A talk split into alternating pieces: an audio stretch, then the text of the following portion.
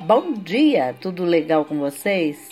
Hoje é 28 de dezembro de 2023, quinta-feira, e eu desejo um dia maravilhoso, cheio de coisinhas de fazer sorrir. Sobrou panetone? Claro que deve ter sobrado, né? Então, essa receita é para aquele panetone que tá lá te olhando, você tá olhando pro panetone, ele tá te olhando, daí você não sabe o que fazer. E aqui vai uma sugestão. É uma é uma terrine de panetone.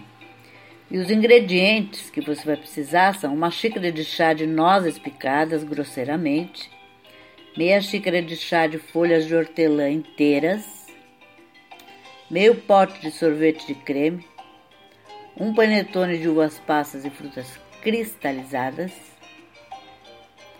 fatias finas no sentido vertical, uma xícara de chá de morangos picados, meia xícara de chá de açúcar e um modo de preparo. Forre uma forma de bolo inglês com papel manteiga e reserve. Misture com o batedor em uma tigela funda as nozes, as folhas de hortelã e o sorvete de creme. Forre o fundo da forma com algumas fatias de panetone. Cubra com a mistura de sorvete. Repita as camadas até acabarem os ingredientes. Cubra com papel alumínio e leve ao freezer por 3 horas.